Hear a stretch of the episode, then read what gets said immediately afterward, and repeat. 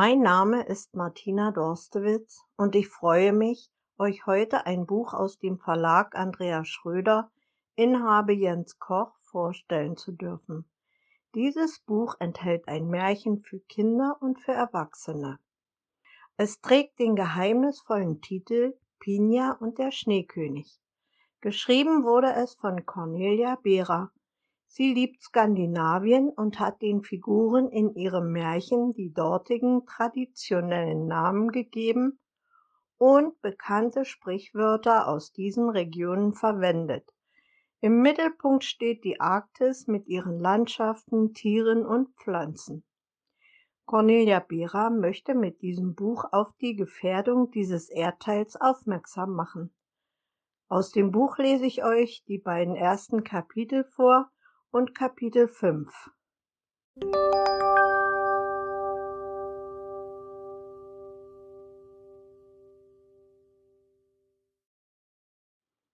Cornelia Behrer, Pinja und der Schneekönig. Der Morgen ist klüger als der Abend. Großmutters wortkarge Schwester Lisbeth umgab eine merkwürdige Unnahbarkeit, die mir wehtat, als ich ein kleines Mädchen war. Bis zu jenem Februarmorgen. Ich lag mit Fieber im Bett, ausgerechnet in den Winterferien. Als ich Großmutter mal über Lisbeth ausfragte, meinte sie, ihre Schwester würde wohl am liebsten am Nordpol leben, bei den Eisbären, in einem Haus aus Schnee und Eis. Lisbeth war an einem 29. Februar geboren worden. Nur alle vier Jahre Geburtstag zu feiern, unvorstellbar für mich. Lisbeth hatte nie eine eigene Familie gegründet und lebte seit Jahren im Haushalt ihrer Schwester. Sie spielte nie mit mir, sprach während der gemeinsamen Mahlzeiten kaum ein Wort und verbrachte die meiste Zeit allein in ihrem Zimmer im Obergeschoss. Lisbeth liebte den Winter, die anderen Jahreszeiten ertrug sie mit Verachtung. Sie schüttelte verständnislos den Kopf, wenn ich in den Osterferien vom Vogelgesang schwärmte und mit Großvater in einem dicken Buch nach den Namen der Vögel suchte. Sie mochte keine Blumen, im Gegensatz zu meinen Großeltern, in deren Garten es Monat für Monat wie in einem Bilderbuch blühte. Seit Januar wartete ich sehnsüchtig auf Schnee. Was sollte aus meinen Winterferien bei den Großeltern werden?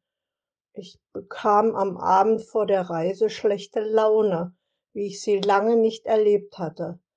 Mutter packte mir nur wenige Wintersachen ein.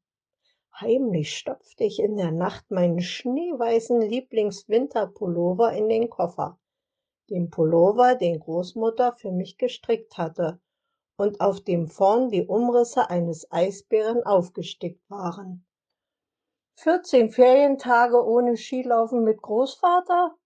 Ohne Schlittenfahrten durch den Wald? Ohne Schneeballschlacht mit den Nachbarskindern? Wie schrecklich. Ein Wunder müsste geschehen, damit es endlich schneit. Wenn ich doch bloß zaubern könnte. Meine Winterferien in jenem Februar begannen mit Nieselregen und ich schmollte am ersten Tag. Auch Großmutters riesige Hefeklöße mit brauner Butter und Blaubeeren, die ich so liebte, konnten mich nicht aufmuntern. Die Blaubeeren hatte ich im Sommer mit den Großeltern gesammelt. Lustlos stocherte ich auf meinem Teller herum und Großvater runzelte die Stirn. Bei frühlingshaften Temperaturen spielte ich nachmittags mit den Kindern Federball. Die Straße vor dem Haus meiner Großeltern war schon immer unser Spielplatz gewesen. Sie trug die seltsame Bezeichnung Sackgasse und bot für uns genug Platz zum Herumtollen. Bis hierher fuhren nur Postautos und Müllfahrzeuge. Selten bogen private Kraftwagen in die Sackgasse ein. Ich kam ins Schwitzen, zog den Anorak aus und kurz darauf meinen Pullover. So lief ich nur mit T-Shirt und Hose umher.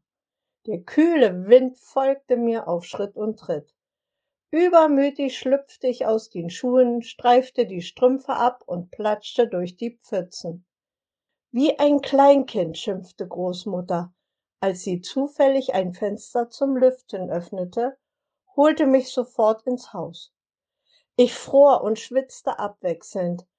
Meine Zähne klapperten wie die hölzernen Fensterladen am Haus, wenn es stürmte. Trotz Fußbad fühlte ich mich abends nicht besser und nachts bekam ich Fieber. Da haben wir den Salat, meinte Großmutter vorwurfsvoll. Am nächsten Morgen betrat Lisbeth unerwartet das Kinderzimmer und brachte ein Aquarell mit. Das quadratische Bild im silbernen Rahmen hatte ich nie zuvor gesehen, obwohl ich oft Zeit bei meinen Großeltern verbrachte. Lisbeth setzte sich auf mein Bett und betrachtete verträumt das Aquarell. Auf einem Eisbären ritt ein schönes Mädchen mit langen schwarzen Haaren wie in einem meiner Märchenbücher. Weit und breit waren weder Eis noch Schnee zu sehen. Der Eisbär stand zwischen niedrigen Sträuchern und Moos. Als ich näher hinschaute, entdeckte ich, dass das Mädchen ein Glöckchen in der rechten Hand hielt. Fragend schaute ich Lisbeth an. Ihre langen weißen Haare machten sie für mich zugleich uralt wie eine Zauberin und kindlich wie eine Elfe. Ihre kleine Gestalt entsprach ihrem zurückhaltenden Wesen. Sie war neun Jahre jünger als meine Großmutter. Das habe ich vor langer Zeit gemalt, raunte Lisbeth mir zu. Ich setzte mich im Bett auf und schaute neugierig auf das Bild. Auf einem Eisbären reiten? Hm. Ich war mir nicht sicher, ob mir das gefallen würde. Der Bär sah gutmütig aus. War er in Wirklichkeit ein verzauberter Prinz? Und weshalb blickte das Mädchen so traurig? An wen erinnerte mich dieses Gesicht? Lisbeth legte das Aquarell auf den Tisch neben meinem Bett und meinte, ach, ich warte so sehr auf den Winter. Sie schaute mich an, doch ich schwieg. Zu blöd, dass ich im Bett bleiben musste.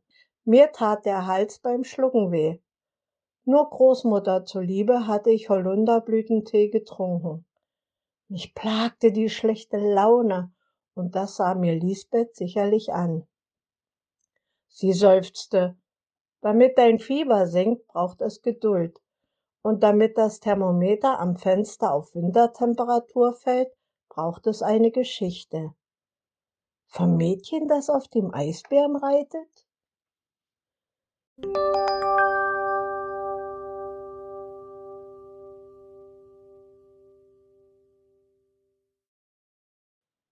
Der Tag ist nicht so lang, dass nicht die Nacht käme. Lisbeth zuckte zusammen und schien in Gedanken versunken zu sein, als sie antwortete, sacht und gut, ein Leides nie tut. Verwundert schaute ich Lisbeth an. Wie meinst du das? Sie erwiderte nur, wart's ab. Der Tag ist nicht so lang, dass nicht die Nacht käme. Hoch im Norden herrschte Schneekönig Jesse. Er kümmerte sich Jahr für Jahr gründlich darum, dass es überall auf der Erde zur richtigen Zeit Winter wurde. Er ward es niemals müde, streng seines Amtes zu walten.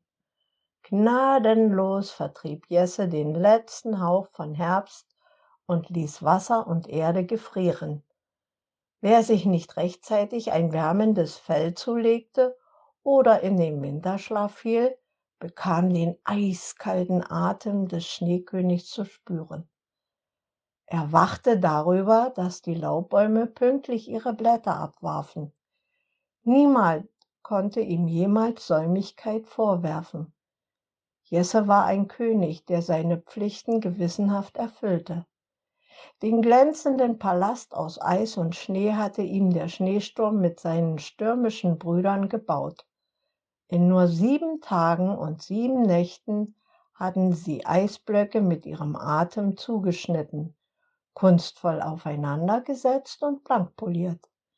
Der jüngste der Sturmbrüder hatte alle Wände des Schlosses innen und außen mit filigranen Mustern verziert. Das Schloss sah prächtig aus. Hohe Türme reckten sich in den Himmel und drei Tore aus Eis schützten es. Jesse besaß für das erste Tor einen raffinierten Schlüssel, der sich aus 33 Schneeflocken zusammensetzte. Die Anordnung der Flocken ließ sich beliebig verändern. Das zweite Tor wurde von drei Polarlichtern bewacht und am dritten Tor lebte eine Familie von Eisfüchsen, die die Bewohner des Schlosses schützen sollten. Der Schneekönig war ein glücklicher Mann und mit Annie verheiratet. Ihr Lachen hallte in den Seelen des Palastes wieder, wenn Jesse seine zierliche Frau in die Arme nahm und sie wie ein Kind hoch in die Luft hob. Es gab nur eine Frau im Palast, in deren Herz der Neid loderte. Pinja, die Schwester der Königin. Niemand ahnte etwas davon. Sie hatte all ihre boshaften Gedanken bisher gut hinter einer Maske versteckt. Sie konnte es nicht ertragen, dass der Schneekönig ihre jüngere Schwester geheiratet hatte und nicht sie. Jesse hatte Annie beim alljährlichen Ball am Nordpol kennengelernt und sich sofort in sie verliebt.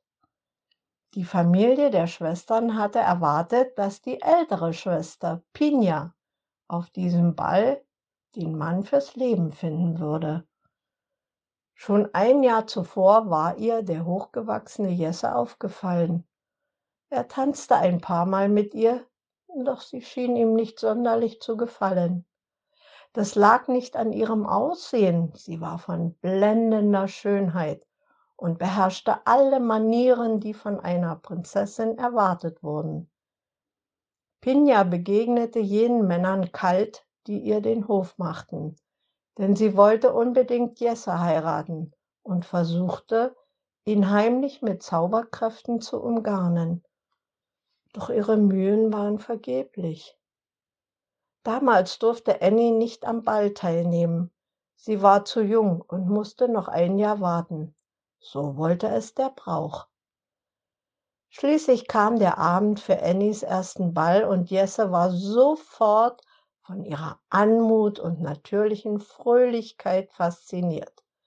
Verlobung und Vermählung wurden ausgiebig gefeiert. Jesse wurde Vater zweier Söhne. Zuerst kam Apo im Eispalast zur Welt, ein kräftiges Kind mit pechschwarzen Haaren. Der Junge war vom Tag seiner Geburt an quirlig und neugierig. Rasch lernte Apo sprechen und singen. Er tollte durch den Palast, und wenn er stolperte, stand er auf und rannte weiter. Nur eines vermisste der Junge von Anfang an, die Sonne. Große Sehnsucht erfasste ihn, sobald die lange dunkle Nacht im Norden anbrach. Nicht einmal der Mond konnte ihn darüber hinwegtrösten, dass die Sonne monatelang verschwunden war.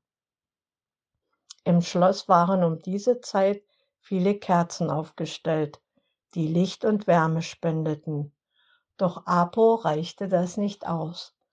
Vielleicht wurde er deshalb zum Träumer und dachte sich schon als kleiner Junge fantasievolle Gedichte und Geschichten aus. Als sieben Jahre nach seinem eigenen Geburtstag Peto geboren wurde, liebte er ihn von dem Moment an, als er das Baby in der Wiege liegen sah. Apo wachte über den Bruder, fütterte ihn und sang ihm selbstverfasste Lieder vor. Kleine Eisblume du, bist mein liebster Peto, wirst größer Nacht und Tag, spürst du, wie ich dich mag? Peto wurde mit silbern schimmernden Haaren geboren und war ein sehr ruhiges Kind. Nur langsam lernte er, was zu lernen war. Er hörte seinem großen Bruder gern zu, wenn er Lieder sang. Er beobachtete ihn, wenn er wild umhertanzte und mit den Beinen auf das Eis stampfte, ohne auszurutschen. Peto selbst aber spielte lieber mit Zweigen und Ästen, die der Schneesturm ab und zu vor das Schloss wehte. Der Junge war gern draußen zwischen Schnee und Eis. Oft mussten ihn Vater und Mutter hereinholen, damit ihm nicht die Nase abfror. Peto machte die dunkle Zeit überhaupt nichts aus. Um seinen großen Bruder zu ärgern, pustete er gern mal die Kerzen im Schloss aus. Die neidische Schwester der Königin beobachtete das Heranwachsen der Söhne. Sie würde sich eines Tages an ihrer Schwester rächen und sich die Kinder dafür zum Werkzeug machen. Als die Königin nach weiteren sieben Jahren ein drittes Kind zur Welt brachte, starb sie.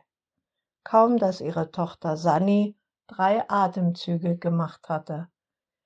Das Mädchen wurde in einer Winternacht geboren, als die Eiszapfen am Schloss des Schneekönigs mehr als 13 Meter lang waren. Der Schneekönig war unglücklich über den plötzlichen Tod seiner geliebten Frau. Wären die Kinder nicht gewesen, hätte sich Jesse vor Kummer in einen Eisklumpen verwandelt. Das Neugeborene sah winzig aus das Gesicht schien wie aus Eis gemacht, so weiß, so blass. Der Schneekönig fürchtete um Sannis Leben und holte sich bei seiner Schwägerin Pinja Rat. Nun schien die Zeit gekommen, da sie ihre finsteren Pläne endlich in die Tat umsetzen konnte. Doch sie war vorsichtig, durfte nichts überstürzen. So riet sie dem Schneekönig, das Mädchen mit Bärenmilch zu füttern. Davon würde Sanni groß und kräftig werden. Der König war einverstanden und ließ die Schwägerin gewähren. Pinja flößte von nun an dem kleinen Mädchen alle vier Stunden scheinbar jene Bärenmilch ein, die der Schneekönig von einem Jäger holen ließ. Doch Pinja vertauschte die Milch vorher mit einem Zaubertrank, der dem Kind böse Gedanken einflößen sollte. Die Söhne des Schneekönigs liebten ihre kleine Schwester vom ersten Tag an, obwohl sie in den dunklen Nächten voller Trauer um ihre Mutter weinten. Peto band sieben Zweige zusammen und fertigte daraus ein Püppchen für seine Schwester. Oft schlief die Kleine mit dem Püppchen in ihren Armen ein. Apo sang ihr Lieder an der Wiege vor. Manchmal schluchzte er dabei laut auf, wenn er an seine Mutter dachte. Und die Tränen, die ihm übers Gesicht liefen, fielen auf die kleinen Hände der Schwester, die die klaren Tropfen aufmerksam betrachtete. Die Kleine sprach kein Wort. Sie schien stumm zu sein. Der Schneekönig fragte wiederum seine Schwägerin um Rat. Da brachte sie eines Morgens ein silbernes Glöckchen in die Kinderstube und hängte es über der Wiege auf. Auf der polierten Oberfläche war ein Reigen von Schneekristallen eingraviert, jedes von anderer Form. Und wenn jemand das Glöckchen berührte, gab es einen seltsamen Klang von sich. Das kleine Mädchen schien den Tönen aufmerksam zu lauschen und bewegte den Mund, doch es kam keine Silbe heraus. Da flüsterte Pinja, Glöckchen, Glöckchen, silberhell, lass mich sprechen, klar und schnell. Plötzlich rief Sanni mit heller Stimme, Glöckchen, Glöckchen, silberhell. Und sie wiederholte diese Worte immer wieder. Pinja rief sogleich nach dem Schneekönig und er sank schluchzend vor der Wiege auf die Knie. Sanni, ist das möglich?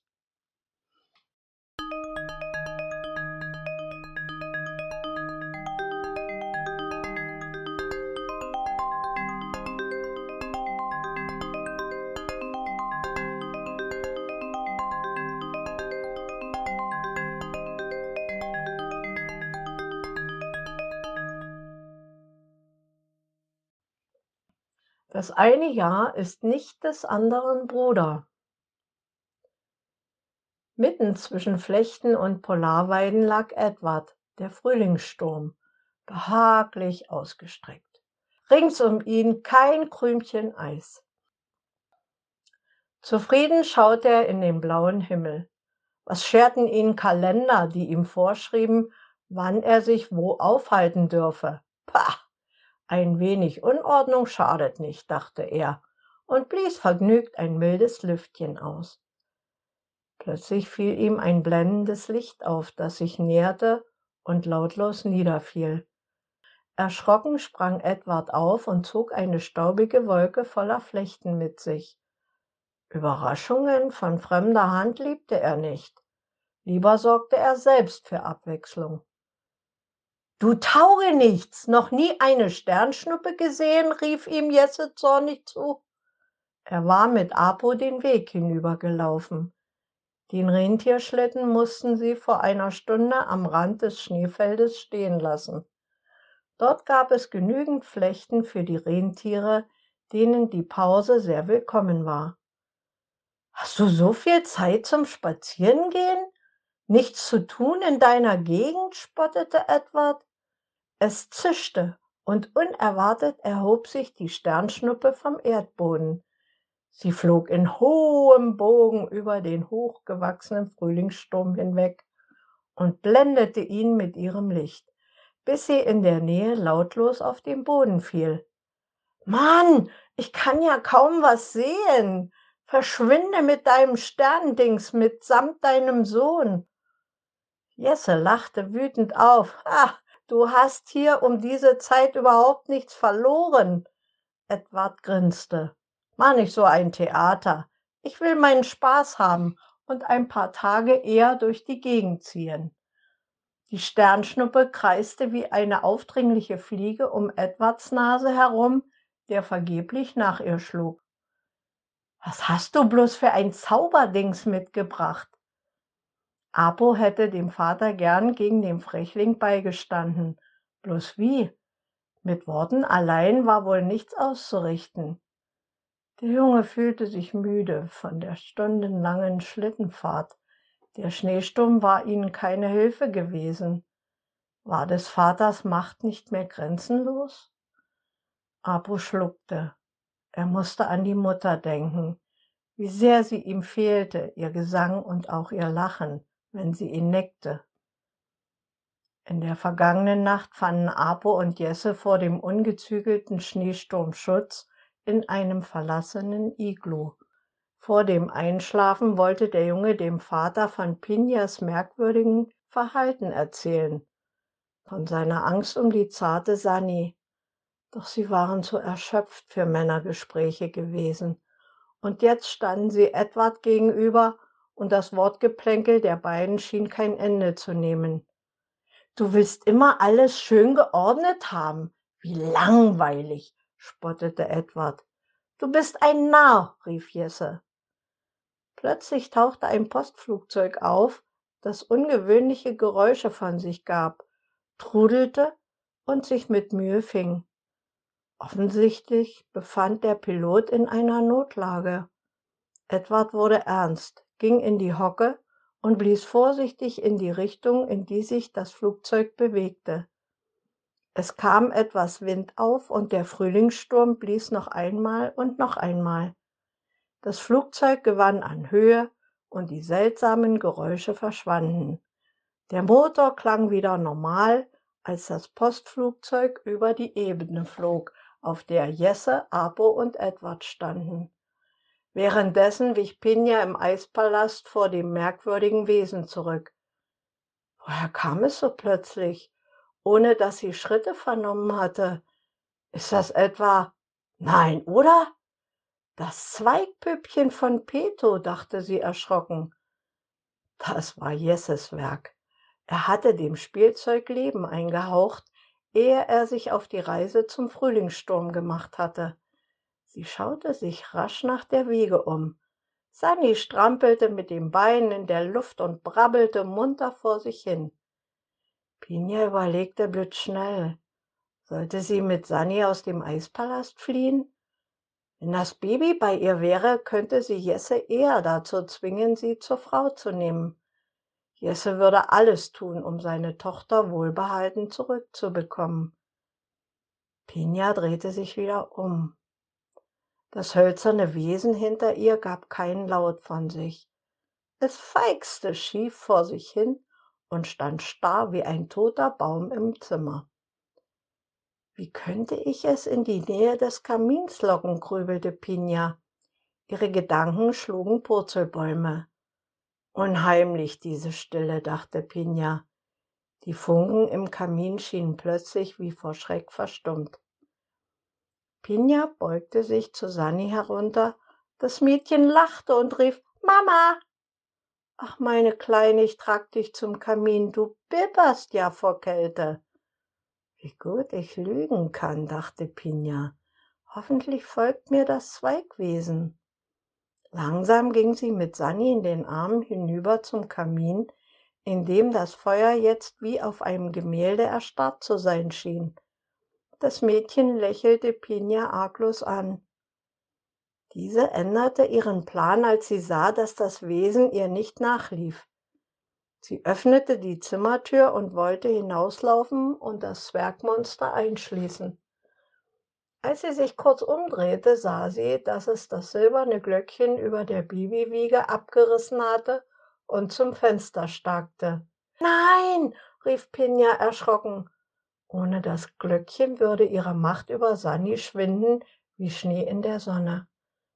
Das Zweigmonster hatte inzwischen das Fenster aufgerissen und sprang hinaus. Halt! jammerte Pinja. Umsonst. Sie rannte zum Fenster und sah, dass das hölzerne Wesen auseinandergebrochen war.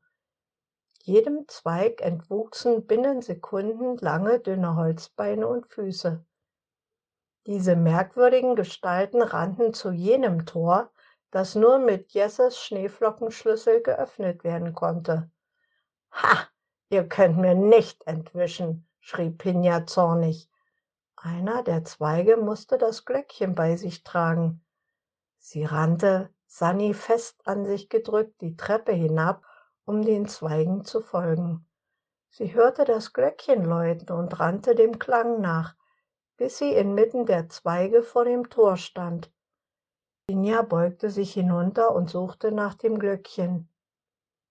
Plötzlich wirbelte ein Windstoß die Zweige fort, über den Hof und in Richtung des Tores, das von drei Polarlichtern bewacht wurde.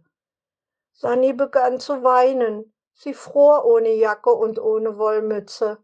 Pinja drückte sie noch fester an sich und lauschte angestrengt nach dem Klang des Glöckchens. Wenn sie doch nur einen Ton davon wahrnehmen würde. Sogleich würde sie eine Zauberformel rufen und ihre Macht über Sani zurückgewinnen.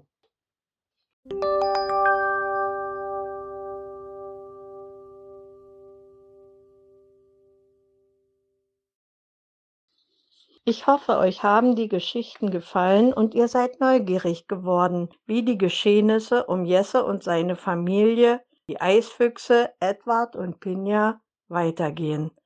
Dann könnt ihr weiterlesen und schauen.